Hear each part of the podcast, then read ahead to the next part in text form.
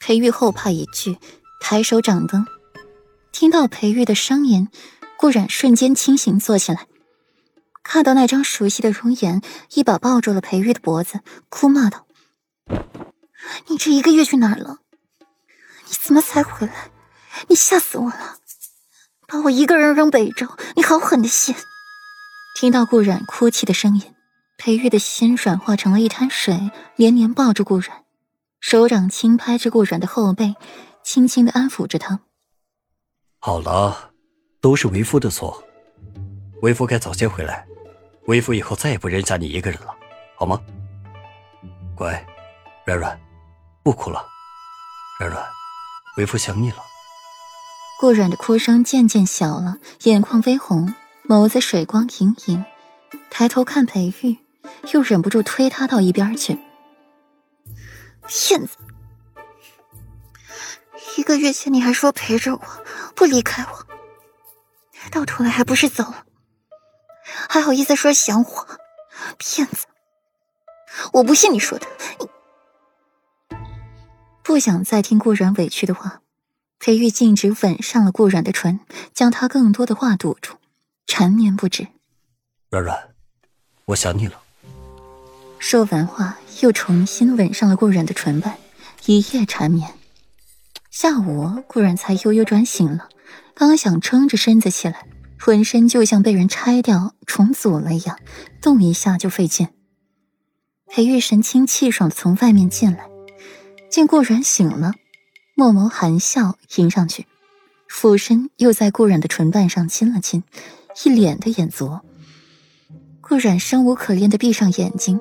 沙哑着嗓子道：“走开，别碰我，我不想见你。早知道如此，你干脆再消失一个月好了。”顾软不满的揉着腰，双眸含雾。裴玉默眸含笑，很喜欢顾软这样的评价。裴玉伸手摸摸顾软的脸，嗓音温润：“软软，你的口是心非，为夫可是越发的领悟深刻了。”嘴里让为夫走远一些，心底又在想：这么听话，一定是在外边有女人了。嘴里喊着不要，身子倒是十分的诚实嘛。晚上办点事还要瞻前顾后的，不如不办算了。思及此，裴玉又低头亲了亲顾软的唇。我要喝水。顾然现在觉得嗓子干的要冒火，说话也不复以前的干净空灵了。裴玉起身去倒了一杯水过来，喂着顾软喝下，连喝了两碗水才觉得好了些。现在好些了吗？裴玉笑问。这些日子他可是想念起了顾然。半个月之前，他利用那里的灵气突破了第四层桎梏，接着修炼到了第五层，发现暂时没了上升空间，才离开的迷境。毕竟物尽其用，半个月都待下来了，也不怕再多待半个月了。剑术练至第五层，令裴玉武功大增，自然体力精力也更胜从前了。再加上一个月没见着顾软了，便要的狠了一些。没有，我累了，你让我再歇会儿。面对顾软娇娇柔柔的撒娇，裴玉是半点抵抗力都没有的，也想着。今日确实是累坏他了，便也没有继续纠缠他，任他睡得天地无情，给他掖好被子，陪了他一会儿，才起身出去。推开门的那一刹那，墨眸变得诡谲幽深，唇角邪肆的扬起清韵雅致的眉眼，此刻添了丝丝的邪气，意外的蛊惑人心。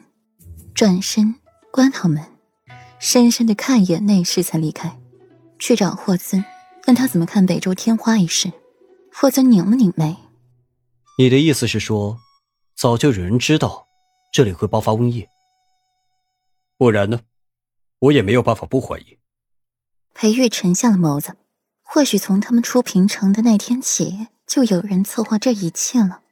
先是用温若然遇袭，病危引裴玉离开，后又是北周爆发瘟疫，而北周城的药材一早便被人买光，只剩下一点点药。无异于是杯水车薪，幸好发现的早，控制的早。可尽管如此，还是死掉了三分之一的人命。这一个月，辛苦你了。裴玉沉默良久，这都是我该做的。不过这个人，买空北周的药材，你心底有人选了吗？霍尊与裴玉齐齐对视一眼，都从对方的眼里寻到了答案。